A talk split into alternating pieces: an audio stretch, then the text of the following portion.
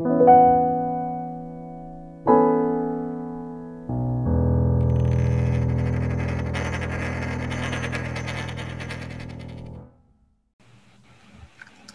hallo und herzlich willkommen zum achten, äh, zum, zum Tutorial zur Episode 8, äh, DeFi Bridge. Heute dabei Thor Alexander, der Ralf Knobloch und wieder zu Gast der Johannes Pfeffer, CEO und Gründer, also nicht CEO, aber Gründer von AdPar und Advisor vom Barnbridge Protocol. Ich empfehle da sehr, die, äh, die achte Folge vom Podcast nochmal anzuhören. Unter anderem jetzt auch seit neuestem bei Spotify zur Verfügung. Hört da mal gerne rein und abonniert uns bei Spotify. Es lohnt sich. Wir haben ja letztens noch ein äh, kleines Wort zu unserem letzten Tutorial, was Thor und ich gemacht haben, zur Hardware Wallet von SecuX. Äh, die könnt ihr euch gerne bei uns auf der Seite defi.jetzt unter im Detail und dort dann die SecuX Hardware Wallet anschauen.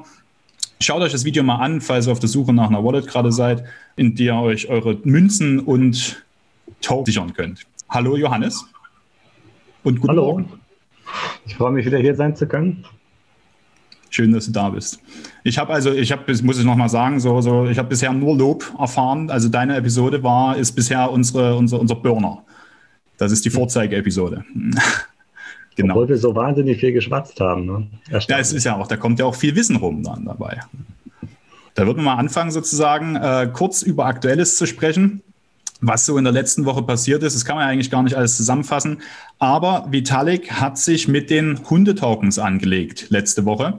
Die Fees sind gestiegen, also die, die Transaktionsgebühren in Ethereum sind ins, äh, in, in, in, in Sphären gestiegen, die man nicht mehr bezahlen kann. Und daraufhin hat er, äh, wenn ich das richtig mitbekommen hatte, die Hundetokens, die er bekommen hat, auf den Markt auf dem Markt verkauft und damit den Absturz der Preise dieser ganzen Hundetoken-Communities eingeleitet. Aber gestern Abend ist noch was anderes passiert. Johannes, hast du da Infos dazu? Kannst du da Insights uns geben, bitte? Ja, also die Geschichte ist ja folgendermaßen. Ne? Dogecoin, das Phänomen, eine Währung zu haben, die eigentlich nur eine Spaßwährung ist und die aber ähm, im Prinzip ja dieselbe Value Proposition hat wie äh, manche andere Blockchains. Ja? Also ich meine, ne? Scarcity, äh, gut, es ist jetzt kein, äh, kein festes Limit bei Doge eingebaut, aber das Protokoll ne, diktiert, wie viel es gibt. Ähm, solange jetzt die großen Holder von Doge nicht verkaufen und dann und äh, der Netzwerkeffekt exponentiell, exponentiell wächst, dann steigt auch der Preis. Ne? Also es ist immer eine Frage, es ist immer dasselbe Angebot und Nachfrage. Wenn mehr Leute Doge kaufen wollen, dann ähm, steigt der Preis. Dann kam Elon Musk dazu, da kommen wir später nochmal, der irgendwie ein Doge-Fan geworden ist, aus Gott weiß welchen Gründen. Ähm, und natürlich gibt es, wenn solche Phänomene auftreten und äh, sehr viel Geld im Spiel ist, auch ähm, äh, ja, Trittbrettfahrer oder ja, kopierte Projekte. Genauso wie Doge ein kopiertes Projekt von Bitcoin ist, der Code ist fast identisch, ähm, gibt es, ähm, kann man natürlich auf Ethereum beliebige Tokens in wenigen Zeilen Code programmieren. Und ähm, ein, eine Gruppe von Menschen hat sich zusammengetan und einen Doge-Klon auf äh, Ethereum gebaut. Ähm, dieser Klon, äh, der versucht sich genauso gegenüber Doge zu geben, wie sich Doge gegenüber Bitcoin gibt. Also wenn Doge eine Bitcoin-Parodie ist, dann ist Sheep oder ich weiß, Chip oder ich weiß gar nicht, wie man es ausspricht, eine Doge, eine Doge-Parodie. Ja. Und äh, sie haben sich noch etwas Witziges ausgedacht, weil bei Doge ist bekanntermaßen äh, ein Großteil des Supplies in Händen sehr, sehr weniger Leute, die irgendwann mal als Doge noch äh, einen Bruchteil eines Cents gekostet hat, äh, sich große Mengen davon zugelegt haben und jetzt einfach zusehen, wie sie auf dem Papier zu Multimilliardären werden. Wenn die ihr Geld äh, dumpen würden, wäre natürlich der Preis sofort im, im Keller. Also es ist, äh, gibt, da kommt dann Aspekt von Zentralisierung hinzu, der normalerweise gar nicht so stark beleuchtet wird. Es geht nämlich um die Verteilung der Tokens in den Händen von, äh, von, ja, von Personen oder, ähm, oder, oder Gruppen. Ne? Bei Doge sind ungefähr 90 Prozent der Token in den Händen von, würde ich sagen, unter zehn Personen. Und ähm, bei Sheep haben sie sich sozusagen darauf ein bisschen äh, um sich darum ein bisschen lustig zu machen, haben sie ähm, nach dem Kreieren des Tokens 50 Prozent der Token einfach an die bekannte Wallet-Adresse von Vitalik geschickt, ja, von Vitalik Buterin, dem Ethereum-Mitgründer. Ähm, und äh, jetzt hat Vitalik, Vitalik sozusagen die Macht in den Händen, ähm, das zu tun, was diese anderen Investoren bei Doge tun können, nämlich mit einer einzigen Aktion den Preis in den Keller zu, zu bringen oder eben auch nicht. Ja. Zusätzlich dazu haben sie, haben sie gleichzeitig noch einen Pool auf Uniswap, also einer dezentralen ähm, Crypto-Exchange gemacht ähm, mit diesem Token und die Anteilstoken, die die Anteile an diesem ähm, Pool bedeuten, auch an Vitalik geschickt. Ähm, ich weiß nicht mehr genau, was das jetzt alles zusammen wert war, aber es war auf dem Papier ja. natürlich nur jedenfalls mehrere Milliarden Dollar. Und das ist mehr als die bekannten Ethereum-Anteile von Vitalik. Was auch eine ganz witzige Fußnote ist. Ne? Und ähm, naja, jetzt wird es ein bisschen wieder philosophischer, denn was bedeutet das eigentlich? Wir haben hier auf der Blockchain eine, eine Möglichkeit, jemandem Verantwortung zuzuteilen, ohne dass die Person sich dagegen wehren kann. Also genauso dir, Mario, hätte jemand auch diese 50% Cheap-Tokens schicken können. Damit hättest du plötzlich die Macht, hm. ähm, den finanziellen Ruin von vielen Menschen zu verantworten. Oder auch nicht. Ja? Aber du hast praktisch nicht die Möglichkeit, nichts zu tun. In dem Moment, wo diese Tokens bei dir auf der Wallet ankommen, hast du die Verantwortung für zwei Milliarden Dollar. Es gibt keinen Weg daraus, also keinen einfachen Weg daraus. Und es ist Vitalik nicht gerade der Dürfste. Also hatte sich überlegt, wie kann ich aus dieser Situation herauskommen? Ich bin äh, sehr exponiert, die, die, Leute kennen meine Adresse. Ich werde sicherlich weiterhin auch Ziel solcher Airdrops oder, oder Zuteilungen oder Verantwortungs-, unfreiwilliger Verantwortungsübergabe sein. Und äh, es ist sozusagen strategisch sehr klug, was er gemacht hat. Er hat nämlich gesagt oder deutlich gemacht, dass äh, wenn er gewählt wird für solche, für solche Aktionen, wird er immer das Geld an gemeinnützige Zwecke, wohltätige Zwecke spenden. Das ist die Botschaft, die er damit, was er getan hat, ähm, übermitteln möchte. Er hat also äh, einen großen Teil dieser Tokens genommen, ungefähr im Wert von einer Milliarde Dollar, und hat sie an den äh, Indian, India Covid Relief Fund gesendet. Und äh, dann hat er noch äh, den, ähm, den Uniswap-Pool fast leer gemacht, wenn ich mich richtig erinnere, und hat die Proceeds daraus auch weiter an, äh, an, an ja, wohltätige Organisationen gesendet und so weiter. Auf jeden Fall ist das ganze Geld, was er da rausholen konnte, zum Teil in diesen Tokens und zum Teil nicht in diesen Tokens ähm, bei gemeinnützigen Organisationen gelandet. Nicht das ganze Geld, ich muss mich korrigieren. Denn gestern war es, glaube ich, das ist das, worauf du vorhin angespielt hast, kam noch eine weitere Aktion hinzu.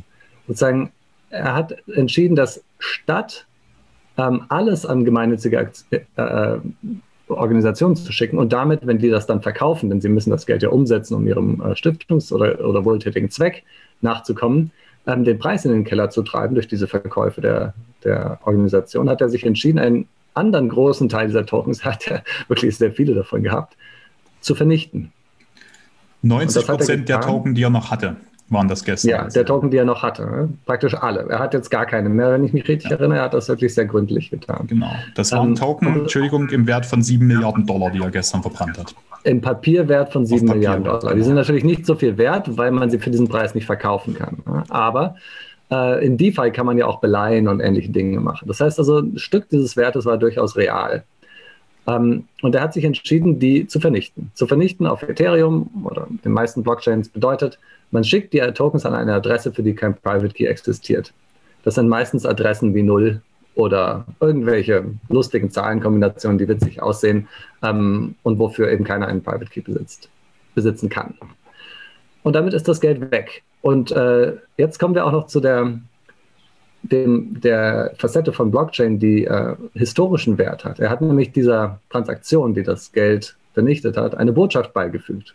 Man kann so eine Art Betreff oder Datenblob ähm, einer Ethereum-Transaktion beifügen. Und dort beschreibt er ausführlich, was er da getan hat. Also das kann sich ja jeder mal anschauen, gibt es äh, auf Twitter oder sonst wo genügend Kopien von oder direkt auf Etherscan, wenn ihr vielleicht in den äh, äh, Podcast-Notes dann nochmal den Link auf diese Transaktion gebt. Da kann man nachlesen, was er gesagt hat. Er hat im Prinzip das geschrieben, was ich gerade ähm, erläutert habe. Er hat gesagt, Wer auch immer mir in Zukunft solche Token schickt, kann sicher sein, dass ich sie an wohltätige, Spende, äh, an wohltätige Zwecke spende. Wie war wohl die Reaktion auf diese beiden Sachen, ja, auf das Burnen und auf das, äh, auf das Spenden? Ja? Die war erstaunlich gut. Selbst die Sheep, in Anführungszeichen, Community, ähm, hat äh, ihn jetzt nicht nur dafür gehatet, ja, sondern ähm, irgendwie haben praktisch alle, die darüber reden, ihm eine gewisse, äh, auf eine gewisse Weise Respekt gezollt. Ja, und das ist auch das, was, und jetzt äh, mag ich vielleicht wie ein Fanboy klingen, aber ähm, es ist etwas, was ich in, in den letzten äh, fünf Jahren oder sechs Jahren, in dem ich äh, in diesem Space bin, äh, gemerkt habe. Also was für ein Glück es tatsächlich ist, dass ähm, wir hier eine Blockchain haben, die einen, eine wichtige Person in der Community hat, wie Vitalik und nicht wie die meisten anderen Führungspersönlichkeiten. Denn äh, was Vitalik da getan hat, ist tatsächlich ein Beweis von Integrität. Die Verlockung, sich von sieben Milliarden vielleicht doch nochmal ein Milliardchen abzuzweigen, ja, ist für die meisten Menschen ähm, so hoch, dass sie nicht widerstehen können. Aber nicht für Vitalik. Und das ist äh, eine Botschaft, die ist insgesamt äh, von ihrem Wert her äh, noch viel wichtiger als die Botschaft an die Chip-Token-Holder. Ja, also die Botschaft, die Vitalik hier sendet, ist, ich werde in Zukunft, auch in Zukunft, egal welche Incentives oder Anreize ich hätte, mir Geld in die Taschen zu stecken, verantwortungsvoll handeln. Ja, das ist die große Botschaft. Du hast ja gesagt, Führungspersönlichkeiten. Da haben wir die nächste, und zwar Elon Musk. Und der schießt ja momentan, zumindest kann man so interpretieren, ein bisschen gegen Krypto oder gegen Bitcoin. Wie, wie, schätzt du das ein? Ich, ja, also ich habe nur ein paar Sachen auf Twitter darüber gelesen. Ich habe nichts, nichts davon verifiziert. Also was ich jetzt sage, im Gegensatz zu dem, was ich davor gesagt habe, ist ähm, mehr in das Reich der Spekulation einzuordnen. Ja. Elon Musk hat ja irgendwann im Frühjahr oder vielleicht Ende letzten Jahres äh, größere Mengen an Bitcoin gekauft für Tesla. Also er ist nicht seine Privatkäufer, sondern die, hat dafür gesorgt, dass Tesla ähm, größere Mengen an Bitcoin in, in, die, äh, in ihre Reserve legt. Ja, damit haben sie ihre Bilanz gerettet. Äh, die letzte ja, der, der, letzte Quartalsabschluss ist deshalb so sehr positiv, weil sie äh, einen Teil dieser Bitcoins bereits verkauft haben. Das äh, haben damit mehr Gewinn gemacht als in der, wenn ich mich richtig erinnere, als in der gesamten Existenz von äh, Tesla durch, das, durch den Verkauf von Autos. Also das, der Verkauf von Bitcoin, der Gewinn aus dem Verkauf von Bitcoin übersteigt den ähm, Gewinn aus dem Verkauf von Autos, den Tesla während seiner Firmengeschichte gemacht hat. Und jetzt ähm, kam aber eine, in der Öffentlichkeit eine weitere Diskussion auf und die handelt von der, vom Bitcoin Mining und der, dem CO2-Ausstoß oder der Umweltschädlichkeit, die äh, dieses Bitcoin-Mining eventuell hat. Ja, Gibt es verschiedene Sichtweisen dazu. Ich glaube, dass Mining ähm, umweltschädlich ist, da kann man nicht drum herum reden. Ja, ist egal.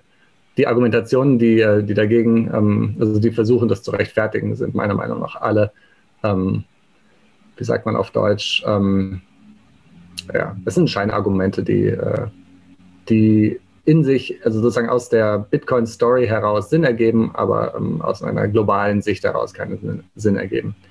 Jedenfalls ähm, ist diese, dieses Narrativ eben dann auch irgendwann bei Elon angekommen. Und nicht nur das, äh, es werden ihm auch Leute zugeflüstert haben, dass er möglicherweise Probleme bekommen könnte, also seine Firma Probleme bekommen könnte mit der Förderung, mit der staatlichen Förderung von Elektroautos. Es ist nämlich so, dass äh, jedes Elektroauto, was in den USA verkauft wird, genau wie in Deutschland, mit bestimmten hm, staatlichen Förderungen zu rechnen hat. Ich weiß nicht genau, wie das organisiert wird, aber was ich gelesen habe, ist, dass ihm ähm, dass im Prinzip durchgestochen oder gesagt wurde, dass wenn sie ähm, Bitcoin-Transaktionen als Bezahlung akzeptieren, weiterhin bei Tesla und eventuell auch Bitcoin halten, das ist äh, wahrscheinlich noch ein bisschen unklar, ähm, es passieren könnte, dass, dass sozusagen der daraus ähm, entstehende CO2-Ausstoß in ihrer CO2-Bilanz mitgerechnet wird und dadurch würden eventuell dann Förderungen wegfallen. Und diese Förderungen sind essentiell wichtig für das Geschäft von Elon, also für das Geschäft von Tesla. Ähm, also es könnte sein, dass sozusagen, um sich dagegen abzusichern, er ähm, in der Öffentlichkeit seine Position von einer ähm, rein positiven zu einer kritischen gewandelt hat. Das ist eigentlich schon alles. Ein paar Gerüchte streuen, ein bisschen sozusagen Angst davor schüren, dass äh, Bitcoin verkauft wird, dann wieder dementieren, aber auf jeden Fall nicht mehr diese uneingeschränkte positive, äh, kritiklose Haltung. Das ist, war erstmal wichtig als erster Schritt und als nächster Schritt wird er wahrscheinlich ähm, sich einer Kryptowährung zuwenden, die bereits Proof of Stake benutzt oder demnächst auf Proof of Stake umstellen wird. Mhm. Ja, ich glaube, dass, das zum, dass es da noch zwei weitere Dinge gibt, äh, Johannes. Und zwar, er hat ja selbst CO2-Zertifikate, die er an andere Autohersteller äh, verkauft. Damit macht er ja auch Gewinn. Das ist ja sein zweithöchster Gewinnposten nach dem Verkauf der Autos. Und ich glaube auch, dass er einfach äh, den Kurs manipulieren wollte. Äh, wie siehst du das mit der Kursmanipulation?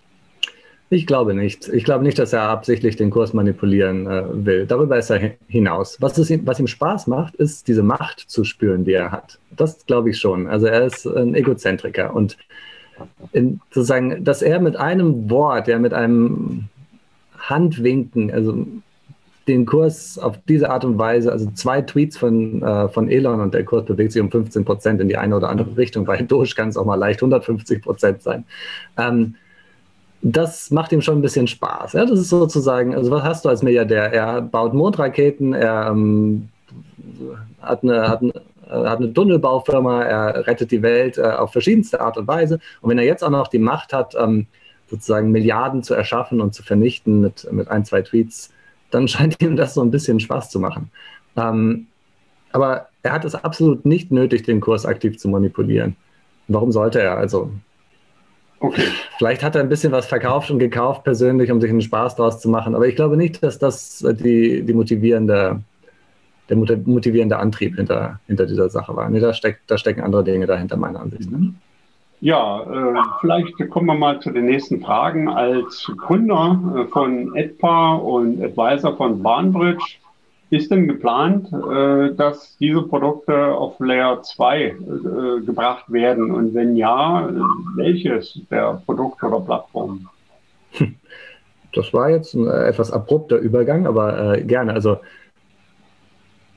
also AdPar hat ja das Actus-Protokoll entwickelt, was es ermöglicht, ähm, Finanzprodukte, die im traditionellen Finanzsystem äh, existieren, auf der Blockchain auszuführen auf, der, auf Ethereum-basierten Blockchains auszuführen. Und aufgrund der hohen Gaskosten, die wir ähm, erleben können derzeit, äh, ist das natürlich recht teuer.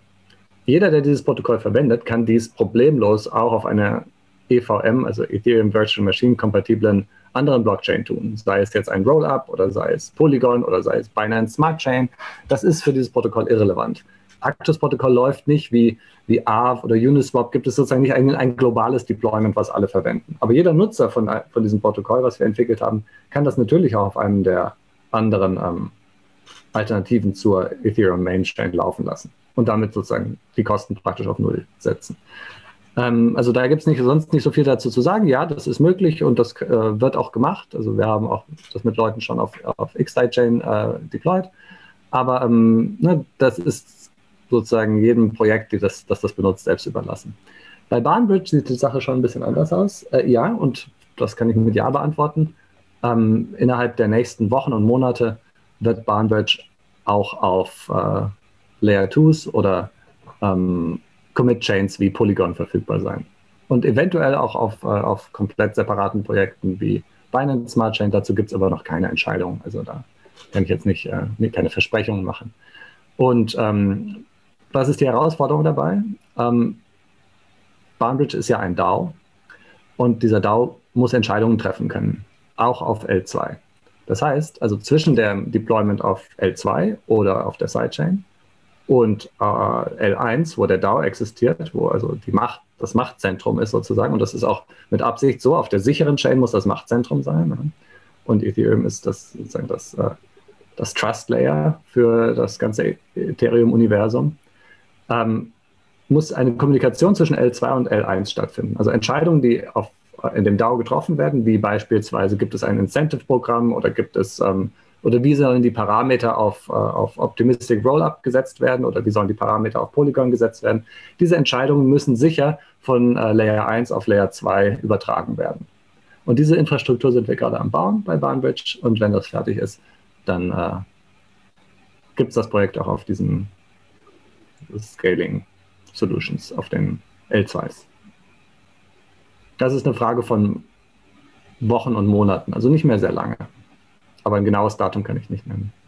und werden beide äh, Projekte auch dann für Ethereum 2.0 also verfügbar sein oder spielt es eigentlich überhaupt keine Rolle, weil Ethereum äh, Layer 1 als Trust Layer? Das spielt überhaupt keine Rolle. Ähm, also was bei, ich weiß nicht, ob wir in dieses Thema jetzt einsteigen können, äh, einsteigen sollen, aber ähm, was passieren wird, wenn wir den Übergang von Ethereum 1 zu Ethereum 2 haben, das äh, Projekt wird ja mit The Merge äh, sozusagen benannt. Als einziges, was passiert, ist, dass das Konsensus-Layer von Proof of Stake, äh, von Proof of Work auf Proof of Stake umschaltet. Und damit verändert sich die Blockzeit leicht von circa 15 oder circa 14 Sekunden auf exakt 12 Sekunden. Ansonsten ändert sich gar nichts. Ich hatte nur im Gedächtnis der Sergei Kunz von, von OneInch, der hat erzählt, dass es da um Parallelität in verschiedenen Chains mit Ethereum 2.0 geht. Äh, Habe ich das also, deswegen hatte ich den Punkt mit aufgenommen, äh, hatte ich das wahrscheinlich falsch verstanden. Also das äh, anders. Äh, erklär nochmal, ich habe hab jetzt den Aspekt nicht verstanden. Es kann schon sein, dass es noch ein, zwei Aspekte gibt.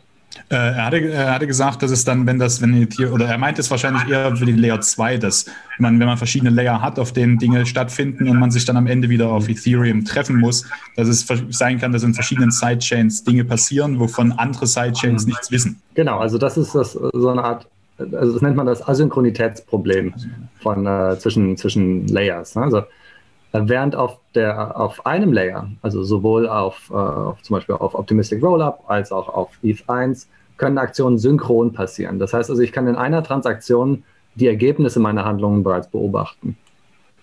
Ja. Hm. Wenn ich aber ähm, zwei verschiedene Layers habe und die müssen miteinander interagieren, dann mache ich zum Beispiel in Block 1000, äh, mache ich die DAO-Entscheidung, den, den Fee auf äh, Layer 2 herabzusetzen dann geht das Ganze in der Bridge. Die Blöcke laufen weiter, die Blöcke laufen weiter. In der Bridge werden dann irgendwelche Perioden oder Zeiten abgewartet. Je nach Technologie kann es unterschiedlich sein. Dann kommt es auf Layer, äh, dann sozusagen Layer 1, äh, Layer 2 beobachtet normalerweise Layer 1. So funktioniert äh, meistens die Verbindung. Also Layer 2 sieht dann irgendwo, dass auf Layer 1 diese Transaktion da ist, die sozusagen Informationen enthält, die umgesetzt werden sollen. Sobald es das sieht, dann wird es dort umgesetzt und dann muss man vielleicht nochmal so eine Art Finalitätsperiode abwarten und erst dann ist es dort. Das ist wahrscheinlich das, was er meint. Das hat aber mit ETH 1 und ETH 2 nichts zu tun, denn das ist ja eine ETH, eine, eine, also eine allgemeine Ethereum-Skalierungsstrategie. Ja. Der, ähm, der, die aktuelle Ethereum-Chain wird ein Chart in Layer 2 und wird einfach so weiterlaufen wie bisher. Das heißt, auch alle Probleme und alles, was ist, alle Lösungen und sowas laufen einfach weiter wie bisher. Da gibt es keine Unterschiede. Die anderen Charts sind, äh, sind anfangs nur als Data Availability Layer verfügbar. Das heißt also, das, was die, was die Rollups machen, nämlich ähm, die Transaktionsdaten ähm, auf Layer 1 ablegen, damit man, damit sozusagen jeder alles wieder nachvollziehen kann, das kann dann eben nicht nur auf dem ETH 1, auf dem jetzigen ETH 1 Chart äh, passieren, sondern auch auf den anderen 63 Charts. Und das ist, und das ist der, der Hauptvorteil von diesen Charts am Anfang. Und irgendwann später wird es dann auch Execution Layers auf, auf diesen Charts geben, die wahrscheinlich identisch sind zu denen auf auf dem jetzigen Ether 1 Chart.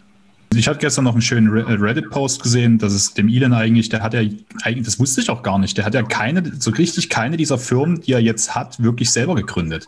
Der ist ja da eingestiegen als Großinvestor und hat meistens dann die, die Gründer rausgeekelt äh, und hat behauptet dann sozusagen, die hätten keine Ahnung. So wie er es jetzt auch bei Bitcoin gemacht hat. Er hat sich ja die letzten Tage mit den Bitcoin Core Devs angelegt und hat denen vorgeworfen, die könnten keine Mathematik ähm, und hätten keine Ahnung davon, wie man ordentlich programmiert. Und daraufhin haben die Bitcoin Core Devs zurückgeschlagen und haben ihn anscheinend auch ein bisschen äh, äh, geärgert bei Twitter. Und kurz danach kam dann gestern dann die Meldung, äh, dass Tesla auch darüber nachdenkt, Bitcoin zu verkaufen.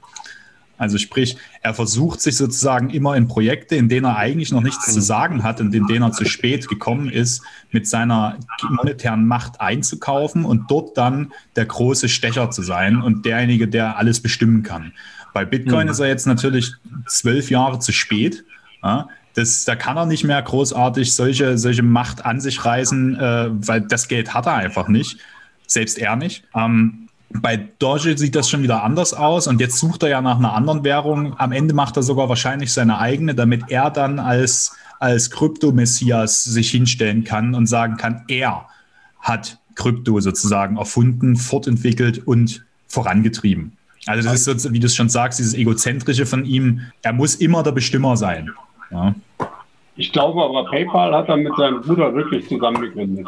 PayPal, ja. PayPal stimmt, das war sein erster Schuss, den, das hat er gemacht, aber zum Beispiel bei Tesla, wenn ich das richtig mitbekommen habe, die Gründer hat er ja rausgekriegt irgendwie. Ich dachte immer, der hätte Tesla selber gegründet. Also da muss Ja, das dachte ich auch. Also da, das habe ich auch äh, so nicht gewusst. Ja. Interessant. Ich werde den, den Reddit-Post oh. auch mal noch mit drunter verlinken, zusammen mit, den, mit der Transaktion von Vitalik. Ach, und mit Michael Saylor hat er sich auch noch angelegt und hat ihn Sailor Moon genannt, weil, weil, weil Michael Saylor versucht hat, ihn davon zu überzeugen, von diesem ewig alten Ding, äh, äh, äh, ja, dass, dass Bitcoin Mining ja auch grün sein kann und das auch Renewable Energies ähm, fördert. Äh, da fiel ihm nur eine Beleidigung von Michael Saylor ein darauf. Ich glaube, halt es äh, für Quatsch. Also, das ist äh, natürlich kann auch, können da auch irgendwelche sekundären Effekte auftreten, wie dass bestimmte Energieformen äh, ge, gefördert werden. Es ist auch praktisch, dass man Mining, äh, dass Mining relativ ortsunabhängig ist und dass man es dorthin tun kann, wo billige Energie verfügbar ist und so. Und äh, wenn an Staudämmen zu viel produziert wird, kannst du da deine Miner-Container aufstellen. So ist alles wahr. Ja, aber ähm, unterm Strich ist es trotzdem negativ. Also, ne, das, die Frage ist, ob du, dir, ob du bereit bist, diese Kosten zu zahlen für den, äh, für den Vorteil, den Bitcoin bringt. Ne? Das ist die Frage. Nicht zu behaupten, dass es eigentlich überhaupt keine ähm, Belastung wäre. Das ist einfach äh, Quark. Ja, das passt in das Narrativ von Bitcoin rein und das ist sozusagen fast schon logisch, dass sie das behaupten müssen, aber ähm, nee. Proof of Work ist ein Scheißmechanismus, den wir nur deshalb verwenden, weil wir keinen besseren haben. Und äh, die, äh, die Konkurrenten, also die anderen Proof of, Proof of X-Mechanismen, müssen sie eben erst beweisen. Und niemand sagt, dass das funktioniert, auch der von Ethereum. Der ist ziemlich durchdacht. Es ist definitiv der durchdachteste Proof of Stake-Mechanismus, den es jemals gab. Aber ob er am Ende funktionieren wird, ne, das zeigt erst die Zeit. Proof of Work ist bewiesenermaßen so sicher, also sicher, bis, bis was wir bisher sagen können. Ne? Nach allem, was wir wissen, ist es sicher. Ähm, das wissen wir bei den anderen eben nicht. Und deshalb äh, müssen wir diesen blöden Scheißmechanismus, der, äh, der sinnlos Energie verbrät oder verbrennt, ja? also sinnlos nur, wenn es einen besseren Mechanismus gibt. Solange es keinen besseren Mechanismus gibt, ist es ja nicht sinnlos. Ja? Weil dann ähm, sichert das ja die Blockchain. Ja? Aber in dem einen Moment, wo sich herausstellt, dass es einen anderen Mechanismus gibt, der auch funktioniert, der diese Nachteile nicht hat, ähm, gibt es überhaupt keine Rechtfertigung mehr dafür. Null. Das ist jetzt ein Hot Take, der den Tor wahrscheinlich ein bisschen nervös macht, ja? Nee, nee, aber der, der Johannes hat sich jetzt wieder ein bisschen äh, widersprochen. Und ich ja. sehe es schon so, dass, dass natürlich Bitcoin Mining dahin geht, wo die Energie günstig ist. Und es gibt ja auch verschiedene Initiativen, Pipe to Crypto, also quasi das Fackelgas, was bei Erdöl- oder Erdgasförderung so als Abfallprodukt anfällt. Das kann ja noch in, in Energie umgewandelt werden und, und damit Bitcoin Mining betrieben werden. Oder du hast es selber angesprochen, du hast einen Staudamm und äh, hast aber in einer entfernten Region, was ich irgendwo in Sibirien, und hast natürlich nicht wahnsinnig viel Stromleitung, um die Energie abzutransportieren. Und um den Staudamm effizient zu betreiben und am Anfang auch zu finanzieren, ist es halt ähm, nützlich, Energieverbraucher zu haben, die Energie abnehmen, weil Energie kannst schlecht, also Elektroenergie kannst du schlecht speichern und du kriegst ja dann auch ein Geld dafür. Und dann kann man sukzessive, wie andere Verbraucher dazukommen, Industrie sich ansiedelt, kann man das Bitcoin Mining dann dort zurückfahren, indem man einfach die Container abbaut und irgendwo anders hinstellt. Aber es gibt ja recht, es ist dahingehend sinnlos, dass nichts produziert wird, aber es wird eigentlich Sicherheit produziert. Ich habe nicht gesagt, dass es sinnlos ist, ja, sondern es ist sozusagen ähm, in dem Moment sinnlos, wo wir eine Alternative dazu haben. Richtig, da, bin, da stimme ich dir zu. Aber ich meine, die Frage ist, wozu brauche ich jetzt äh, eine Wachmannschaft um eine Bank? Eine ganz wichtige Sache ist, die Argumente, die du gerade gebracht hast, das sind ganz offensichtlich Feigenblätter. Es ist völlig egal für die Gesamtbilanz, ob irgendwelche abgefackelten Energien besser genutzt werden. Ja, so es könnte auch irgendeine andere Elektrizitätsnutzung mit diesem Ab also dass man sozusagen äh, die, die, die Fackelgase von Erdölförderung und, oder Erdgasförderung ähm, zur Energiegewinnung nutzt. Das ist schon immer klar. Warum gab es das bisher nicht? Weil es halt dort keine Energie gebraucht wird. Jetzt wird das gebaut. Das ändert aber an dem Gesamtproblem überhaupt nichts. Ja? Das Mining wird immer weiter wachsen, wird immer mehr Konkurrenz zu anderen Nutz Energienutzungsformen sein. Und ja, da werden sicherlich auch ein paar, paar äh, tolle Sachen dabei sein, aber die Gesamtbilanz ist auf jeden Fall negativ. Da gibt es überhaupt nichts dran, äh, dran vorbeizureden. bin ich fest davon überzeugt. Das macht nichts. Wenn einem die Dienstleistung, die man daraus gewinnt, nämlich die Sicherheit des Bitcoin-Netzwerkes, die Sache wert ist. Wir geben auch, äh, wir geben auch Energie aus für andere Dinge, äh, die, äh, die jetzt, ähm, wo man auch die Rechnung aufmachen muss, ist uns die Sache das wert? Können wir da umsteigen oder können wir das aufhören, dann, um die Umwelt zu schützen? Ne? Klar, diese Rechnung macht man auf. Aber ähm, zu behaupten, dass, dass das auch noch gut für die Umwelt sei, das ist absoluter Quatsch. Und diese Beispiele von, von, ähm, von umweltfreundlichen Projekten zum Bitcoin-Meinung, das sind, also das sind wirklich das sind Paradebeispiele für Feigenblätter. Man versucht ein, zwei äh, interessante Sachen zu sagen, die sind interessant für sich gesehen, aber die haben ändern an der, an der Gesamtbewertung rein gar nichts.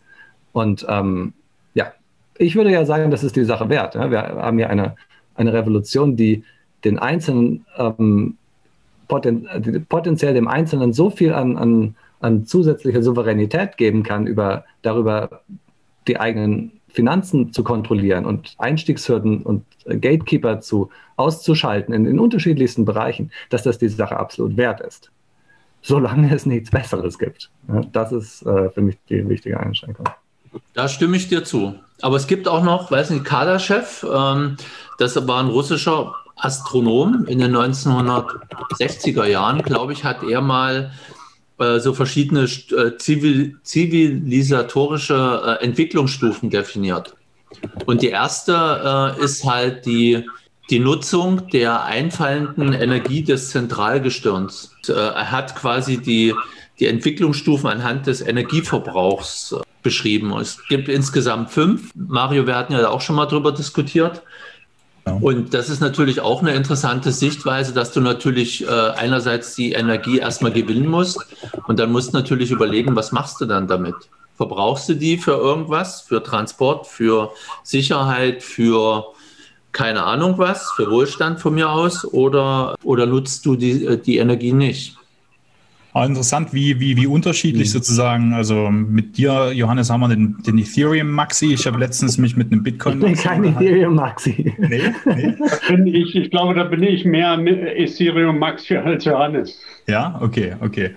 Äh, von dem Bitcoin Maxi habe ich dann nur gehört, ja, äh, eigentlich das Gleiche, was Tor sagt, auch äh, das fördert ja alles und, und der hielt zum Beispiel von dem Proof of Stake von Ethereum überhaupt nichts. Der sagte auch, wir brauchen, wir brauchen auch gar nicht alle ähm, äh, äh im Prinzip die ganzen verschiedenen Layer 2s, denn beziehungsweise wir brauchen auch gar nicht Ethereum, denn was du jetzt letztens auch in deinem in dem Talk gesagt hattest, dass man ja auch, äh, dass, dass es ja am Ende einfach nur ein Hash auf der Ethereum Blockchain ist. Er sagt, den Hash kann man ja auch auf der Bitcoin Blockchain für einen Layer 2 ablegen.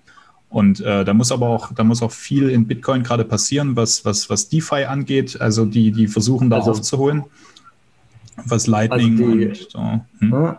Also bestimmte, äh, bestimmte ähm, Layer 2 Technologien funktionieren ja auch mit Bitcoin. Ne? Zum Beispiel Lightning. Rollups funktionieren nicht mit Bitcoin. Hm? Ganz wichtig zu sagen.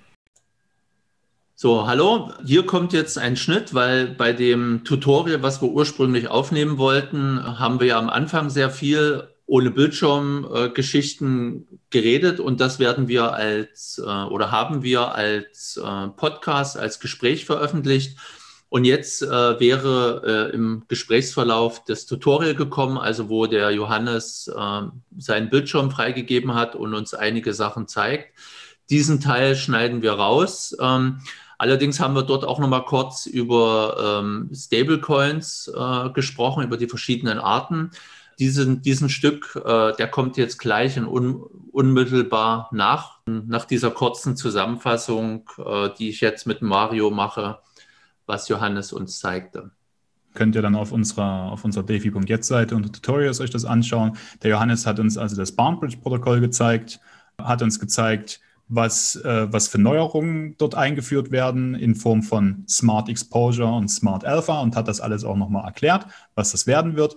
Äh, er ist darauf eingegangen, wie man, was die Unterschiede nochmal, äh, die Unterschiede zwischen einer Junior und einer sogenannten Senior Branch, äh, was das bedeutet. Und er hat gezeigt, Schritt für Schritt, was man denn tun muss, wenn man jetzt einen festverzinslichen, äh, sozusagen festverzinslich Geld an das Protokoll verleihen möchte und hat das Schritt für Schritt gezeigt, damit man das auch nachvollziehen kann und vielleicht eventuell auch selber machen kann. Sehr interessante Sache. Ich empfehle das Tutorial sehr. Schaut es euch einfach mal an. Viel Spaß dabei. So ergänzen möchte ich noch sagen, dass je länger ihr dem Protokoll Geld gibt, ähm, der Zinssatz äh, sich halt verändert. Ja, genau. Das sehen wir in dem Tutorial. So, jetzt geht es weiter mit dem äh, normalen Podcast und als nächstes kommt dann die Erklärung von Johannes auf meine Frage bezüglich Stablecoins. Und zwar, du hattest ja auch im, im Ursprungs-Podcast ähm, mal über die Stablecoins gesprochen. Und mhm. es gibt ja da äh, Stablecoins mit unterschiedlicher Sicherung. Der USDC ist anders gesichert als der Frept äh, Bitcoin oder als, als Tether oder was auch immer. Es gibt ja auch noch andere Stablecoins ähm, und so weiter. Kannst du da ein bisschen von hier aus noch was zeigen und sagen? Über die verschiedenen Typen von Stablecoins. Ja, und deren Sicherheit und Sicherheitsmechanismus. Also wie die, wie das, wie der Pfand hinterlegt ist. Also beim DAI habe ich ja das arithmetisch über eine Formel und durch eine Überbesicherung. Äh, also ja, es gibt zwei grundsätzliche Typen. Das können wir mal sozusagen sagen. Das eine ist, äh, sind Custodial Stablecoins. Die ähm, sind meistens reguliert. Ne, sie befinden, sie haben sozusagen eine Firma, die dahinter steht.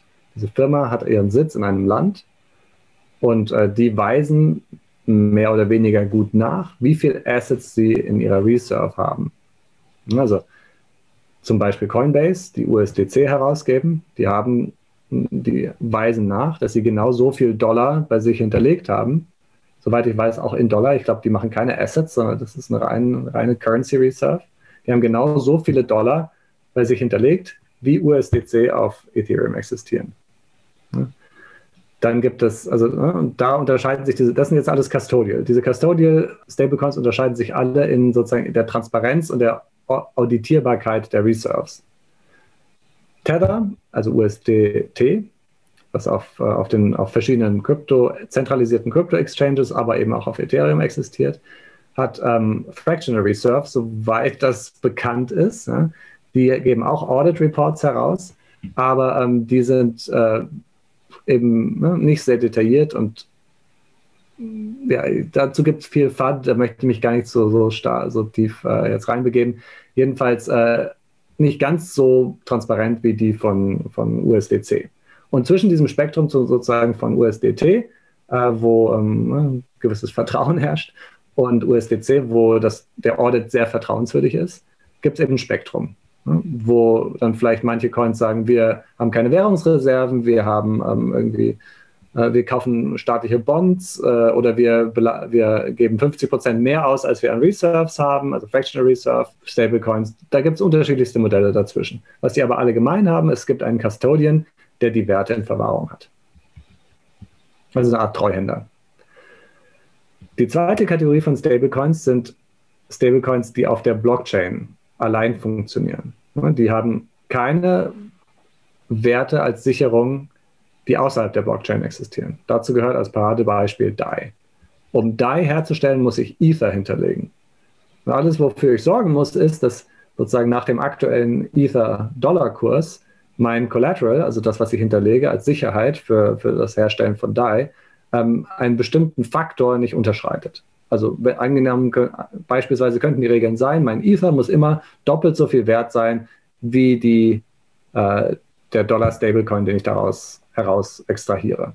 Ich kann also Ether im Wert von 2000 Dollar hinterlegen in dem Protokoll und mir dafür einen US-Dollar-Stablecoin im Wert von 1000 Dollar herausholen.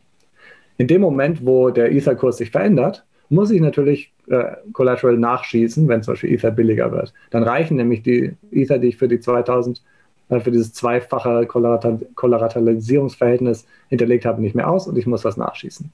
Und, äh, eine, eine Frage dazu, Johannes, äh, wie und wo äh, kann man auf welchen Plattformen, wenn so ein Zustand eintritt, dass ich den Collateral nachschießen muss, weil ja sonst mein Einsatz äh, geburnt wird oder eingezogen wird, wie kann ich das automatisieren, dass ich eine Nachschussautomatisierung bis zu einer gewissen Höhe einstellen kann? Oder welche Plattformen bieten das an? Also ich weiß nicht, welche Plattformen das anbieten, außer eine einzige, die mir jetzt spontan einfällt, die ich vor einiger Zeit mal kennengelernt habe. Das ist DeFi Saver. aber ansonsten fallen mir jetzt spontan keine weiteren ein. Es gibt bestimmt mittlerweile drei, vier, fünf, bin ich ziemlich sicher. Aber DeFi Saver war so eine der ersten. Zumindest senden die Notifications, aber ich glaube, die können das auch für dich erledigen. Ähm, ja, das ist etwas, was, also das ist so ein Dienst. Ja. Also was passiert denn jetzt, wenn, äh, wenn ich das sozusagen verpasse, wo wir jetzt gerade bei der Frage sind, Ralf? Ähm, na, was, na, dann habe ich sozusagen für 2000 Dollar Ether hinterlegt und es muss auch immer doppelt so viel bleiben, aber jetzt sinkt der Ether-Kurs und plötzlich ist das von mir hinterlegte Ether nur noch 1500 wert. In dem Protokoll muss irgendwo eine Grenze eingestellt sein, ab dem sozusagen äh, eine Liquidierung stattfindet. Und Liquidierung in, in, dem Fall bedeutet, ich muss ja 1000, ich muss ja immer 1000 US-Dollar, die habe ich ja ausgegeben, die muss ich sozusagen besichern können. Da wird eine Auktion gestartet, also das Ether, was ich dort als Sicherheit hinterlegt habe, wird verkauft. Und das Ziel ist, mindestens 1000 Dollar dabei, dabei zu bekommen. Weil das ist das, was, was ausgegeben worden ist.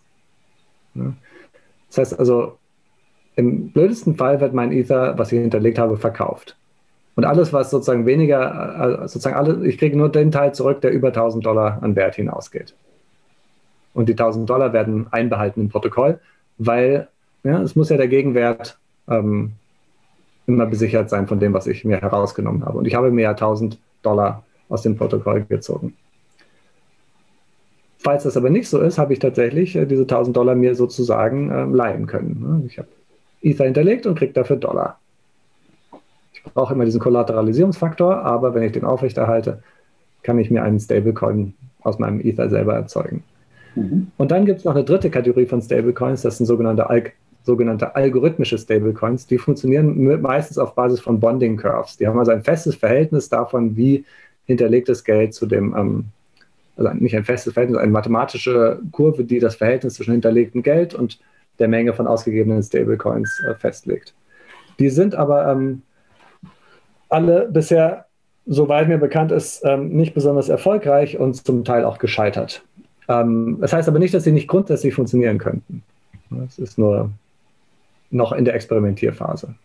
DAI war es einer der, ähm, der sozusagen der komplexeren ähm, Collateral-basierten Stablecoins ist, hat ja mittlerweile ähm, eine Erfolgsgeschichte hinter sich und ist relativ vertrauenswürdig.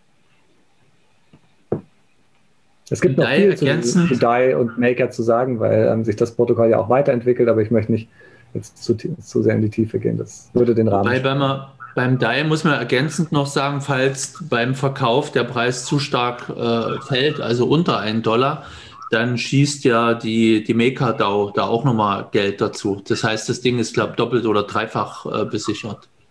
Durch verschiedene ja, Mechanismen. Genau, das ist jetzt eigentlich der Teil, äh, den ich den sagen würde, der ein bisschen zu, zu, sehr ins Detail geht, aber ähm, vielleicht kann man dazu ja mal einen gesonderten Podcast machen. Da würde ich aber dann jemanden äh, einladen an eurer Stelle, der äh, tatsächlich Experte in dem Bereich ist. Ich kann das zwar erklären, aber ich bin nicht Experte. So, die nächste Frage ist äh, beim, beim Berlin-Upgrade von Ethereum im April oder nach dem äh, Upgrade ist halt Folgendes passiert, dass die Transaktionsgebühren gesunken sind. Kannst du da ein bisschen was dazu noch sagen? Ja, also es gibt äh, verschiedene Faktoren, die Kosten für Transaktionen auf Ethereum bestimmen. Der wichtigste Faktor ist die Nachfrage. Je mehr Leute Transaktionen auf Ethereum machen wollen, desto teurer wird es. Denn der Platz, der Block Space oder der, das maximale Gas, was in einem Block verbraucht werden kann, ist auf Ethereum begrenzt. Wie auf jeder anderen Blockchain auch. Es gibt keine Blockchains prinzipiell, die unendlich Block Space haben. Und ähm, seit einiger Zeit, äh, seit also mindestens einem halben Jahr, vielleicht auch ein Dreivierteljahr, ist, äh, operiert Ethereum laufend an der Kapazitätsgrenze. Das heißt also, die Leute überbieten sich damit, höhere Preise zu zahlen, um auf Ethereum äh, Transaktionen durchführen zu dürfen. Das heißt also, wir sind sowieso in einem Markt, der ähm, klar an der, an der, also sozusagen in der, wo die Nachfrage im, es ist schwer zu sagen, also nicht höher ist als das Angebot, aber wo durch eine hohe Nachfrage der Preis ähm, getrieben wird. So. Es gibt nämlich irgendwo den Punkt, äh, wo, man, wo der Fall wäre, dass äh, eigentlich weniger Leute Transaktionen auf Ethereum machen wollen, als äh, Platz ist. Das war lange Jahre der Fall. Am Anfang waren die Blöcke, ne, also über, über, den größten Teil der, der Zeit, in der Ethereum existiert, waren die Blöcke nicht alle voll. sondern es war noch Platz übrig. Damals waren die äh, Gaspreise natürlich dann besonders niedrig, also die Transaktionspreise. Jetzt, seit mindestens einem Dreivierteljahr, äh, operiert Ethereum laufend an der 100%-Marke. Also alle Blöcke sind voll. Und ähm, ja, das ist der erste Faktor, der zum Preis beiträgt. Der zweite Faktor ist ähm, die Möglichkeit, Arbitrage zu machen. Es gibt immer wieder, zum Beispiel jetzt wie dieses Maker-Protokoll, ähm, aber auch andere Fälle, Möglichkeiten, wo man, wenn man eine Transaktion abschickt, Geld verdienen kann. Und wer auch immer es schafft, als erstes diese Transaktion ähm, zu, äh, äh, auf die Blockchain zu bringen, der bekommt das Geld. Arbitrage ist auch ein Beispiel. Es gibt, Beispiel, es gibt zum Beispiel es gibt zwei Exchanges auf Ethereum, die haben unterschiedliche Preise. Ich kaufe auf der einen, verkaufe auf der anderen, verdiene Geld. Das hat dazu geführt, dass ähm, in jedem Block, wo das möglich war, also zu jedem Zeitpunkt, wo es diese Arbitrage-Trades gab, die Leute, die diese Arbitrage nehmen wollten, sie einander hochgeboten haben.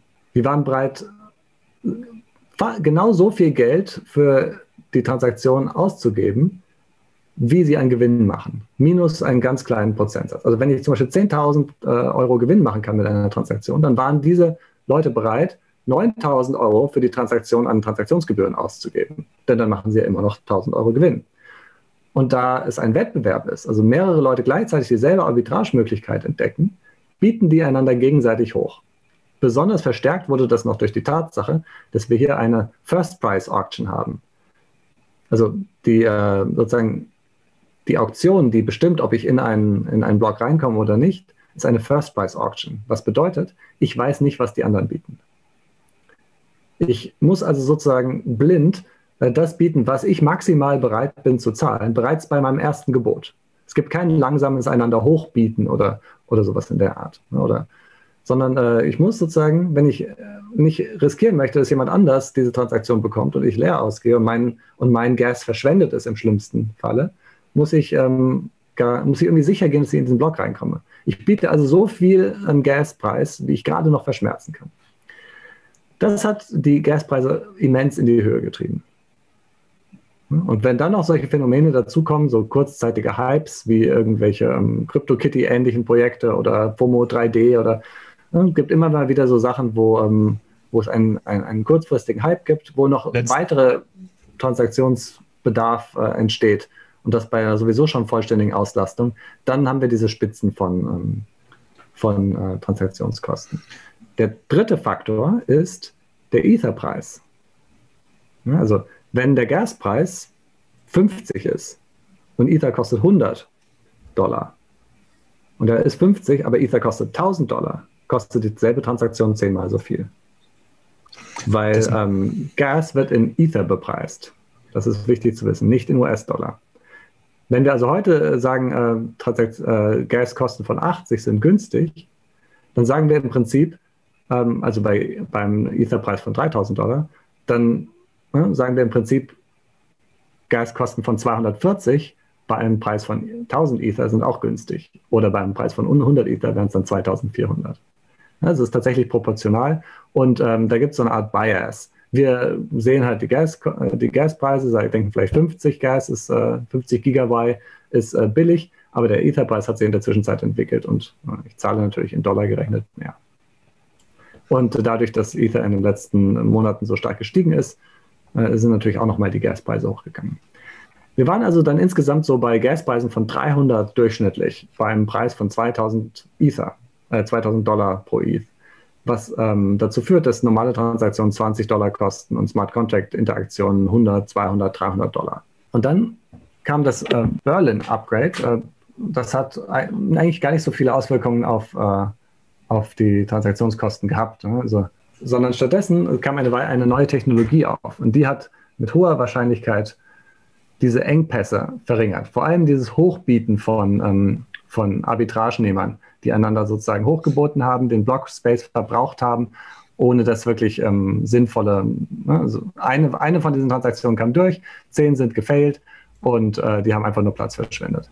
Es kam eine neue Technologie auf, das, die heißt äh, Flashbots die ermöglicht es, so eine Art besseren Markt zwischen den Arbitrage-Suchern zu machen. Die können ähm, Minern direkt Transaktionen vorschlagen, die Arbitrage ähm, erzeugen sagen, sie geben den Minern einen bestimmten Prozentsatz davon ab und werden dafür direkt in den Block inkludiert. Und zwar ganz vorne, ohne dass sie äh, Gas bezahlen müssen. Die Miner können Transaktionen in den Block einbringen, ohne Gas zu bezahlen. Und seit das möglich ist, ähm, kommen eben nicht zehn Transaktionen in den Block rein, von denen dann eine erfolgreich ist und die muss einen riesigen Gaspreis bezahlen, sondern ähm, der Miner entscheidet einfach, welchen von diesen sogenannten Bundles, das sind also sozusagen Transaktionsbündel, die da vorgeschlagen werden, er nimmt, und zwar genau die, die ihnen am meisten Geld bieten, direkt unter Umgehung des, des Gas-Fee-Marktes. Und seit dieser, seit das äh, sich etabliert hat, seit auf diese Art und Weise Arbitrage gemacht wird und nicht mehr über normale Transaktionen auf der Ethereum-Blockchain, ist eben dieser, dieser Bidding War weggefallen. Und das hat äh, wahrscheinlich war das der Hauptfaktor, der dazu geführt hat, dass ähm, die äh, Transaktionsgebühren zeitweise stark in, runtergegangen sind. Was wir jetzt aber immer wieder sehen, sind Spikes. Und die kommen dann, wenn, sie, wenn größere Bewegungen des Ether-Preises ähm, zu verzeichnen sind. Denn dadurch, dass mittlerweile ein, ein, ein also wirklich ähm, Exchanges und Protokolle mit sehr, hoher, mit sehr hohem Volumen auf Ethereum existieren, die alle Aktionen erfordern, wenn sich der Preis verändert, wie beispielsweise diese, diese DAI-Kollateralisierung. also wenn ich einen Stablecoin habe und den äh, habe ich Ether hinterlegt, wenn jetzt Ether fällt, muss ich äh, nachschießen oder auflösen meine Position. Das heißt also genau in dem Moment, wo Ether sich am stärksten bewegt, muss ich eine Transaktion machen. Und das müssen alle, die da Transaktionen machen. Auch Arbitrage-Möglichkeiten sind am stärksten, wenn, wenn ähm, der Etherpreis sich gerade äh, stark bewegt oder volatil ist. Das heißt also, also immer dann habe ich größere Spikes. Ja? Letzte Woche war es äh, um diese Aktion von Vitalik drumherum. Also die Liquidität gezogen hat von der Börse, sind die Transaktionskosten wieder in die Höhe gestiegen. Da habe ich so lange, so, so hoch hatte ich sie dann bis vor Berlin nicht mehr gesehen. Also, weil es hat ja nicht nur Sheep, was man am Anfang des Podcasts gesprochen hat, es hatte ja nicht nur Sheep erwischt, sondern es, es hatten ja es gab ja dann auch noch hunderte andere Hundetokens, die erstellt wurden ja. auf der Ethereum-Blockchain. Die haben das ja dem Sheep-Token alle nachgemacht. Die haben ja alle dem Vitalik ihre Token geschickt. Und der hat ja nicht nur Sheep verkauft, sondern der hat, glaube ich, auch, das gab auch Kishu. Was weiß ich, jede Hundesorte, die es gibt, wurde im Prinzip äh, äh, erstellt und wurde ihm geschickt und der hat es halt Stück für Stück verkauft und die Halter dieser Token sind natürlich alle erschrocken und wollten auch sofort losrennen und alles verkaufen. Und da sind die Transaktionsgebühren wieder in die Höhe geschossen. Jetzt haben sie sich wieder nivelliert und normalisiert, habe ich das Gefühl. Ja. ja, also in dem Moment, wo man weiß, dass Vitalik das macht, also sobald sozusagen der ersten Leute das gemerkt haben, versuchen sie natürlich Frontrunning zu betreiben. Ja. Sie wollen ihre Token verkaufen, bevor Vitalik die Token verkauft damit der Preis noch gut ist. Und äh, wie schafft man das? Man muss vor ihm im Transaktionspool sein. Dazu muss man einen höheren Gaspreis bieten. Und das äh, machen dann 100 Leute gleichzeitig, 1000 Leute gleichzeitig. Versuchen alle, sich gegenseitig zu überbieten, weil sie vorher verkaufen wollen. Und dann haben wir einen Spike. Dazu eine Frage. Du erwähntest ja den Ausdruck Flashbots. Die Flashbots, äh, äh vielleicht kannst du dazu nochmal was sagen, was für eine Protokolle oder Anbieter Flashbots anbieten und nach dem, was ich meine verstanden zu haben, ist es ja so, dass die Flashbots letztendlich die Zeitdifferenz äh, zwischen einigen der äh, Transaktionen, die man bereit ist, also den Gaspreis zu bezahlen, und dem, was im Block reinkommt, sozusagen die Miner in der Zwischenzeit, bevor die Miner entscheiden, sozusagen diese Informationen zu den Minern innerhalb dieser Zeitdifferenz zu transportieren. Äh, ist das mein Verständnis so richtig, dass die Zeitdifferenz maximal, sage ich mal, ein, zwei, drei Blöcke sind, je nachdem, was sich alles staut im, im, äh, im Blockpool oder im, äh, im, im, Transaktionspool? Oder ist das nur innerhalb äh, kleiner als ein Block diese Zeit, die der Flashpot Zeit hat, die Miner zu informieren? Okay, ja. Also wir müssen bedenken, dass wir jetzt hier in, ein, in eines der kompliziertesten und neuesten Themen eintauchen, okay. die äh, im Blockchain-Bereich äh, gerade ähm, wichtig sind. Ne? Das ist eines der wichtigsten Themen. Also du hast jetzt gerade den Begriff MEV fallen lassen. Ähm, Miner Extractable Value oder Maximal Extractable Value. Man versucht das Miner durch Maximal zu ersetzen, weil ähm, das gleiche natürlich auch bei Proof of Stake gilt. Ähm, das ist der Wert, den die Miner durch ihre besondere Position in dem Blockchain-Spiel haben, die sie im, Block, im Blockchain-Spiel haben, extrahieren können.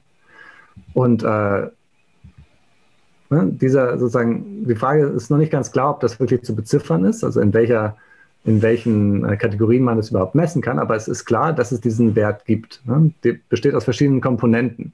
Der eine, die eine Komponente sind die Block Rewards. Das ist ein Wert, den Miner extrahieren können. Sie bekommen für jeden Block, den sie finden, einen festen Reward. Das ist bei Bitcoin so, ist auch bei Ethereum so. Der zweite Komponente ist, sind die Gas Fees. Sie bekommen das, was die ähm, Nutzer der Blockchain bereit sind, für die Transaktionen zu bezahlen. Und die dritte Möglichkeit ergibt sich aus ihrer besonderen Macht, die sie haben, indem sie Transaktionen sortieren können, ordnen können. Sie können die Reihenfolge der Transaktionen in einem Block bestimmen. Das ist der Teil, über den jetzt alle sprechen. Die anderen beiden, die gibt es schon lange, die sind bekannt, aber die gehören auch mit zum MEV. Und der dritte Teil, diese, äh, die Macht darüber zu sortieren und Transaktionen am, äh, am, am normalen Gaspool vorbeizuschleusen, das ist die dritte wichtige Komponente. Ähm, die führt dazu, dass alle Arbitrage- und Profitmöglichkeiten, die über Transaktionsreihenfolge erzielbar sind, am Ende, wenn die Miner technologisch weit genug entwickelt sind, ihnen zufallen. Nichts davon würde mir irgendjemand anderem zufallen. Wenn Sie diejenigen sind, die entscheiden können, in welcher Ort Reihenfolge Transaktionen ausgeführt werden, wird 100 Prozent der aus, äh, aus der Blockchain über Arbitrage und andere und, äh, und Liquid Kodierungen und andere, irgendwelche Möglichkeiten, die wir vielleicht noch gar nicht kennen, extrahierbaren Werte, wird bei den Minern landen. Im Moment sind die Miner aber noch nicht so weit. Sie sind also, sie haben, sie fangen gerade erst an, die Technologie zu entwickeln, äh, um, um diese Möglichkeiten zu erkennen. Es hat sich dann eine Gruppe von Menschen zusammengetan, äh, unter Führung von Phil Dayan, einem der interessantesten Denker, würde ich sagen, im Blockchain-Bereich, und hat eine Organisation gegründet, die sich Flashbots nennt. Und Flashbots gibt einen Mining-Client heraus. Also es gibt ja auf Ethereum verschiedene Clients, ne? verschiedene ähm, ja, Clients. Der äh, am häufigsten verwendete und vor allem von Minern am häufigsten verwendete ist Geth. Und die haben einen Geth-Fork erstellt, der nennt sich Geth oder äh, nennt sich MEV Geth, also Miner Extractable Value Geth. Den können die Miner verwenden. Und wenn sie den verwenden, dann empfangen sie solche Transaktionsbundles. Und in diesen Transaktionsbundles hat irgendjemand, der sich besser auskennt als Sie, eine Möglichkeit gefunden, Wert zu extrahieren? Also eine Arbitragemöglichkeit beispielsweise. Und schlägt vor, die ganz vorne im Block unterzubringen. Und äh, damit die Miner das auch machen, gibt ähm, dieser, also sozusagen versprechen die, einen bestimmten Prozentsatz des Gewinnes an die Miner abzugeben.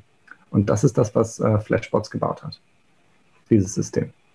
Das führt dazu, dass ähm, am Ende auch alles bei den Minern landet. Weil ähm, was wir jetzt schon erlebt haben, ist, hm, natürlich verschiedene Leute, die sich auf die Suche machen, sogenannte Searcher, ähm, finden dieselbe Arbitrage-Opportunity, bieten bei den Minern und überbieten sich dann dort wieder gegenseitig. Also wir sehen im Moment, dass 90, äh, 99 Prozent des extrahierten Wertes bereits an die Miner gezahlt wird. Weil ähm, wenn zwei externe Parteien dieselbe Arbitrage-Opportunity finden, dann äh, haben wir schon wieder so ein Bidding War. Aber immerhin Nur, schlägt sich das dann nicht auf uns der... nieder. Wie bitte? Aber immerhin schlägt sich das dann nicht auf, äh, ja. auf normale Transaktionen, weil die, die, die kämpfen ja um ihren eigenen Platz, den sie zugewiesen bekommen haben. Ne? Richtig. Ja. Äh, habe ich jetzt die Fragen beantwortet, äh, Ralf? Ich bin mir nicht sicher, ob ich alle, alles mir gemerkt habe, was du gefragt hast. Aber das ist jedenfalls ein Thema, das ist eigentlich auch schon, kannst du drei Podcasts drüber machen, nur über dieses Thema. Mhm. Gibt es bestimmte Firmen, die diese Flashbot-Funktionalität, äh, also den Arbitrageunterschied an die Miner zu melden, dann, äh, ich sage mal, besonders gut kann, neben Chainlink? Also es gibt außer den Minern gibt es eigentlich niemanden, der eine besondere, besonders ähm, privilegierte Position hat. Die Miner sind diejenigen, die, die hier eine privilegierte Position haben. Alle anderen sind gleichberechtigt. Ja, aber die Miner entwickeln diese Flashbot-Software selber oder ist Chainlink ein Anbieter oder welche Anbieter sind es noch? Die, es gibt da keine, also soweit ich informiert bin, gibt es da keine nicht anonymen Anbieter. Also Chainlink macht das meines Wissens, meines Wissens nicht. Es gibt einfach Gruppen, die müssen sich whitelisten lassen übrigens noch, weil man sonst ein Spam-Problem hat. Die müssen sich whitelisten lassen von Flash, Flashbots und bekommen damit das Recht, die ähm, solche Bundles, solche MEV-Bundles an die Miner vorzuschlagen. Die Miner prüfen die dann und äh, suchen sich einen aus. Die Technologie, die dahinter steht, ist eigentlich immer eine Art Simulationstechnologie. Du musst äh, Transaktionen ähm, vorsimulieren musst sie ausprobieren sozusagen, musst Möglichkeiten erkennen, musst sie simulieren, musst feststellen, wie viel Gewinn wird gemacht, musst dann ein Angebot an die Miner machen und die müssen das dann äh, meinen. Und das am besten innerhalb von einer Blockzeit, also innerhalb von 15 Sekunden. Stimmt, das hattest du gefragt. Denn äh, ansonsten besteht die Gefahr, dass jemand äh, vor dir submittet. Also 15 Sekunden ist es noch nicht mal, das ist ungefähr die Hälfte, weil die Miner brauchen dann ja auch noch ein bisschen Zeit. Innerhalb von 8 Sekunden muss die Möglichkeit erkannt, simuliert und das Angebot gemacht worden sein. Also man könnte äh, das mit ein bisschen mit dem Hochfrequenzhandel vergleichen. Ja, je näher die an der Börse stehen, äh, damit äh, sage ich mal, umso besser ist das. Okay, verstanden. Sergej von One Inch hat ja auch äh, gesagt, dass die äh, sowas auch machen, um das Frontrunning über Uniswap äh, zu unterbinden. Ja, also das ist jetzt noch so eine Sache. MEV ist einerseits etwas, was existiert und was auf allen Blockchains immer existieren wird. Aber es ist zum Teil ähm, natürlich negativ für die Nutzer. Also eine Möglichkeit, MEV zu extrahieren, ist zum Beispiel, wenn man im Mempool, also in den sozusagen noch nicht gemeinten Transaktionen, sieht, dass jemand ähm, DAI gegen, äh, gegen ETH tauschen will, mache ich, aha, wenn ich vorher und nachher eine Transaktion mache, kann ich dem Geld klauen. Na, dann mache ich vorher eine Transaktion, die den ETH-Preis verschlechtert, dann lasse ich das tauschen, dann macht er seine Transaktion tauscht und danach tausche ich zurück und äh, mache eine Transaktion, die den ETH-Preis wieder verbessert. Ja, dann ich, hat man dem Nutzer einen teureren ETH-Preis ähm, äh, beschert und man selber kann die Arbitrage machen. Das nennt sich Sandwiching, genau, hast du schon richtig, hast du gerade gesagt, Mario, oder? Hm. Und ähm, das ist natürlich eine Art von MEV, die für die Nutzer negativ ist. Ja, die können nichts machen, die wollen tauschen, äh, die haben überhaupt keine Lust, sich darum zu kümmern, ob sie gesandwiched werden oder nicht. Und äh, das führt natürlich dazu, dass sich das Application Layer verändert. Es werden nach und nach immer mehr Exchanges da herauskommen, die auf die eine Art und, oder andere Art versuchen, diese, äh, dieses Sandwiching oder andere Arten von negativem MEV äh, zu verhindern. Äh, es gibt übrigens schon eine, die ist sehr cool, die nennt sich äh, Cowswap.exchange. Also würde ich, kann ich jedem empfehlen, allein wegen des äh, schönen Mu-Effekts, der dabei äh, kommt. Und die hat MEV Protection eingebaut. Und außerdem ist sie gas-free. Also wenn man auf cowswap.exchange äh, tauschen möchte, alles, was man tun muss, ist eine Allowance geben an an, äh, für den Token, den man tauschen will. Also wenn ich jetzt ähm, zum Beispiel Sheep-Token gegen ETH tauschen möchte, dann muss ich eine Sheep-Allowance machen. Und ähm, das war's. Danach signiere ich nur noch eine, eine Message, dass ich tauschen möchte. Und der Rest passiert gasless. Ähm, das äh, ist dadurch möglich, dass die im Hintergrund äh, Transaktionen batchen und den Gaspreis auf alle Nutzer umlegen. Das heißt also sozusagen von dem Preis, den ich angezeigt bekomme, ist das Gas bereits abgezogen. Also ich weiß vorher, wie viel Gas ich bezahlen werde. Das ist das Spannende daran. Ich habe also der, der Gasmarkt ist komplett umgangen und für den Nutzer ist der, ist der irrelevant. Ich sehe vorher, wie viel ich minimal bekomme. Da ist äh, sozusagen der Gaspreis bereits einkalkuliert. Ist, also für meines Erachtens ist das die Exchange mit der besten User Experience, die bisher gebaut worden ist. Hat sie noch nicht so ganz rumgesprochen, aber ähm, kann ich nur empfehlen, das sich mal anzuschauen. Wie schreibt man das? den Namen von der, Ex von der Börse, von der dezentralen Börse? Die heißt CowSwap, also wie Q, ja, also Cow, Swap. Exchange, glaube ich. C-O-W, swap.exchange. Kennst du eventuell einen Ansprechpartner bei dieser Exchange, weil es ja auch decentralized, das könnte vielleicht dann auch interessant sein für einen weiteren Podcast. Ja, auf jeden Fall. Ich meine, die äh, Technologie dahinter ist äh, äh, gemeinsam von Balancer, von dem Balancer-Projekt und, dem, äh, und der Gno Firma Gnosis entwickelt worden. Das heißt, äh, die üblichen Verdächtigen, äh, den Gründer von Gnosis oder seine Schwester ansprechen. Ja. Alles klar. Ralf, dann mach du mal die nächste Frage, die passt eigentlich ganz gut äh, auch wieder bei dir mit rein. Tja, äh, ich, ein bisschen hat man das auch schon, aber wie siehst du das? Könnte eine DAO das öffentliche Leben, also unser Zusammenleben, regeln? Alles, was so dazugehört, Smart City oder Voting oder Gesundheit, andere Dinge, öffentlicher Verkehr? Also die Frage zielt darauf, zielt darauf ab, ob man einen DAO dafür für, verwenden kann, ähm, im Prinzip Staaten zu ersetzen. Ja, Staaten oder Nationalstaaten oder hoheitliche Aufgaben zu übernehmen, ne, die das reale Leben regeln. Es wird natürlich sehr philosophisch. Ähm, ne? Ja, ich, ich möchte dann nicht so, ich möchte, wir reden schon sehr lange, ich beantworte die Frage jetzt mal kurz. Ne? die DAO-Technologie entwickelt sich gerade erst. Es gibt ähm, über Future Key oder Holomorphic, äh, wie heißt es, Consensus, ähm, extrem spannende Ansätze, wie äh, sozusagen Demokratie über DAOs effizienter funktionieren kann als die Demokratietechnologie, die wir im Moment äh, im alltäglichen Leben verwenden. Aber das äh, zu lösende Problem ist das Sybil-Problem. Man muss sicherstellen, sobald man das im öffentlichen Leben äh, verwenden will, muss man von einer, äh, von einer Plutokratie, was die aktuellen DAOs sind, also wer mehr Geld hat, hat mehr Macht, zu einer Demokratie wechseln. Ne? Jede Person, jede real existierende Person, die, den, die sich qualifiziert, also meistens äh, die 18 Jahre alt geworden ist, muss genau eine Stimme haben. Das muss garantiert sein. Und dieses Problem ist noch nicht gelöst. Es gibt einige äh, Pro, äh, Projekte, die das lösen wollen.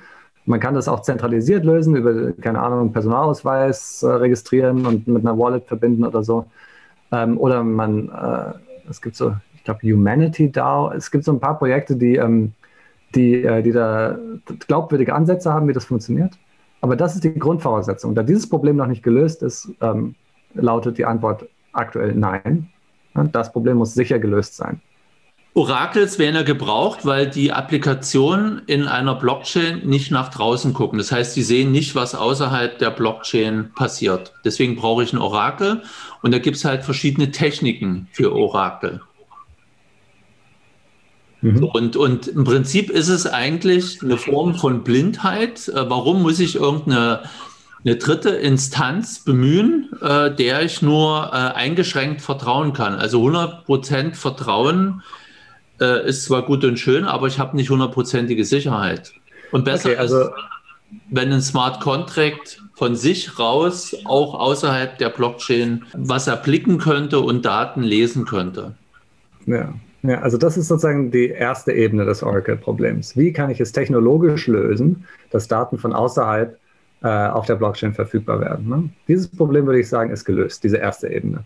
Da gibt es Chainlink, da gibt es, auch ich könnte jederzeit ein Oracle aufmachen und sagen, ich äh, publishe den Ether-Preis. Ja. Ähm, das funktioniert. Aber jetzt ist die Frage, wie beziffere ich die ökonomische Sicherheit dieses Oracles? Denn ähm, was ich jetzt in einem äh, so sich schnell entwickelnden DeFi-Ökosystem wie auf Ethereum ja gezeigt hat, ist, wenn es mir, oder was, was heißt gezeigt hat, was von Anfang an klar war, was aber jetzt erst an, an echter Bedeutung erlang, ähm, gewinnt, ist, wenn es mir gelingt, äh, die Oracle, das Oracle zu verändern, zu kontrollieren oder vorher zu wissen, was das Oracle publishen wird, kann ich Gewinn machen. Man kann das beziffern. Man kann sagen, wenn es mir gelingt, dieses Oracle um so und so viel zu verändern, kann ich genau so und so viel Gewinn machen. Und ein sicheres Oracle ist genau dann sicher, wenn es mich mehr Geld kostet, das Oracle zu verändern, als ich durch diese Veränderung einen Gewinn machen kann. Das ist die Definition eines sicheren Oracles. Das ist die Economic äh, Security eines Oracles. Es muss teurer sein, das Oracle zu manipulieren, als den Gewinn, den ich daraus ziehen kann. Man könnte zum Beispiel sagen, ähm, ich baue ein Oracle, das ist aus irgendeinem Grund so gebaut, dass es mich 50.000 Euro kosten würde, es zu manipulieren. Dieses Oracle ist so lange sicher, wie der, der maximale Gewinn, den ich aus der Manipulation des Oracles ziehen kann, 50.000 Euro nicht übersteigt. Sobald ich mehr als 50.000 Euro daraus ziehen kann, nehme ich die 50.000 Euro. Zum Beispiel, wenn ich 60.000 Euro aus der Gewinn rausziehen kann, manipuliere ich das Oracle für 50.000 und 10, stecke 10.000 in meine Tasche. Die nächste Evolutionsstufe von, von Oracles, es gibt auch schon Ansätze, das UMA-Protokoll und auch äh, Chainlink geht in diese Richtung, versucht genau das zu leisten, zu beziffern, wie sicher ist dieses Oracle eigentlich? Wie viel kann ich maximal mit diesem Oracle absichern? Und das ist, die, das, ist das, das Ziel, was im Moment äh, versucht wird zu erreichen. Dann sind wir so ziemlich durch jetzt mit unseren Fragen, wobei ich jetzt eine Frage, die wir ganz im ersten Podcast gestellt haben, nochmal wiederholen würde zum Abschluss, Johannes. Und zwar, du kriegst immer noch 1000 Euro von uns. Und in was investierst du jetzt? Weil das die Ausrede mit den hohen Transaktionsgebühren, die zieht er jetzt irgendwie okay, nicht so richtig. Ich antworte mal anders darauf. Ja? Also was ich sage, ist wieder keinerlei Investitions äh, Investment Advice. Wie sagt man das überhaupt auf Deutsch? Das gibt es doch gar nicht. Investitionshinweis, aber es geht jetzt darum, in was du das investieren würdest, nicht was du mir ja, vorschlägst, ein Mario richtig, oder. Richtig, ich wollte nochmal klarstellen, dass das äh, genau das nicht impliziert. meine Sicht auf den Markt ist im Moment folgende. Also die Geschichte von Ethereum äh, hat sich radikal verändert. Also es war vorher, lange Zeit war es, ähm, war es eine viel extremere Wette, als es das jetzt ist. Jetzt wissen wir, mit, äh, im Juli kommt ERC 1559. Ab diesem Zeitpunkt verbessert sich der Viehmarkt und Viehmarkt auf Deutsch hört sich sehr witzig an. Ähm, der Gebührenmarkt. Und äh, weiterhin ähm, wird, führt es dazu, dass der ähm, dass, äh, über die nächsten Monate Ether, die, der Total Supply von Ether nicht mehr mehr wird, sondern weniger wird. Ja? Das ist die eine Sache. Zweitens wissen wir, dass bis en das Ende des Jahres oder Anfang nächsten Jahres der Merge zwischen Proof of, äh, zwischen Proof of Stake Chain und äh, Proof of Work Chain kommen wird und ähm, Proof of Work abgeschafft wird. Auch das ist ziemlich sicher. Das bedeutet, dass alle Leute, die Ether staken für Proof of Stake, jetzt diejenigen sind, die den, die den Maximum, Maximal Extractable Value bekommen. Also all das, worüber wir vorhin gesprochen hatten, geht dann nicht mehr in die Miner, die damit ihre Hardware bezahlen müssen und das auf den Markt werfen, sondern es geht zu Leuten, äh, die staken, die also psychologisch ein ganz anderes Mindset haben. Die wollen Ether nicht verkaufen, sondern die wollen Ether, Ether halten. Das heißt also, diese, diese, die komplette Sicherheitssubvention, die Ether, Ethereum aufwenden muss, um die, um die Chain-Sicherheit zu, äh, zu garantieren, wird nicht mehr in Dollar umgetauscht, sondern bleibt zu einem großen Anteil im, im System. Also ne, wird wesentlich weniger Ether verkauft werden. Die Kombination aus diesen beiden Effekten und noch einigen anderen Effekten, wie das Ether in DeFi gelockt ist und nicht mehr zur Verfügung steht, und das, äh, äh, also genau, lassen wir mal nur diese drei Faktoren, führt dazu, dass ich glaube, dass mittelfristig Ether ähm, ein, ein ganz anderer Investmenttyp ist, als es das in den vergangenen Jahren war. Es wird von institutionellen Investoren als Cashflow-Asset gesehen werden. Dadurch, dass sozusagen die Fees und die Block Rewards an Ether-Holder, an Staker geht, wird aus einem ähm, reinen, ähm, also aus einem reinen spekulativen Asset ein Cashflow-Asset. Und das ist ein großer Unterschied. Ich glaube, also sozusagen, das, also ich würde sicherlich die Hälfte von dem Geld, was ich bekomme, in Ether investieren. Und zwar mit einem Zeithorizont von mindestens zwei Jahren. Die andere Hälfte würde ich sagen in DeFi Blue Chips. Würde ich in DeFi Blue Chips stecken. Denn sobald die äh, Investoren verstanden haben, dass Ether sich von einem spekulativen Asset hin zu einem Cashflow-Asset entwickelt, werden sie gucken, was sind denn sozusagen andere klassische Investmentformen, die ich verstehe auf Ethereum, die auf dieser Technologie basieren. Und das sind äh, DeFi Blue Chips, so wie Aave und Synthetics Ne? Also die sozusagen, die auf DeFi-Puls oben sind, Compound und so weiter. Das sind nämlich, das sind nämlich Assets, die können traditionelle Investment, äh, äh, Investoren gut verstehen. Die haben ein Protokoll, man besitzt einen Token, dieser Token bekommt Fees ausgezahlt. Das ist vergleichbar mit Dividenden. Ne? Das sind auch Cashflow-Assets. Das sind Dinge, die sie verstehen können. Und woran werden sie investieren? In die etablierten Player. Die andere Hälfte würde ich also äh, auf einen DeFi-Corp investieren. Zum Beispiel ähm, den äh, DPI-Token, ne, der die Top 10, Mark, äh, Top 10 oder Top 20 von äh, Total Value Locked im DeFi-Bereich in einen, in einen Fonds packt. Also dann muss ich mich nicht entscheiden, äh, wen ich da kaufe. Ne? Dann kann ich das, kann ich sozusagen eine Art Fonds. Ne? Das ist das Äquivalent zu einem ETF auf, auf der Blockchain. Also würde ich sagen 50, 50 Ether, 50 DPI. Bitcoin würde ich im Moment nicht größere Positionen aufbauen. Äh, aber das ist, führt auch zu weit.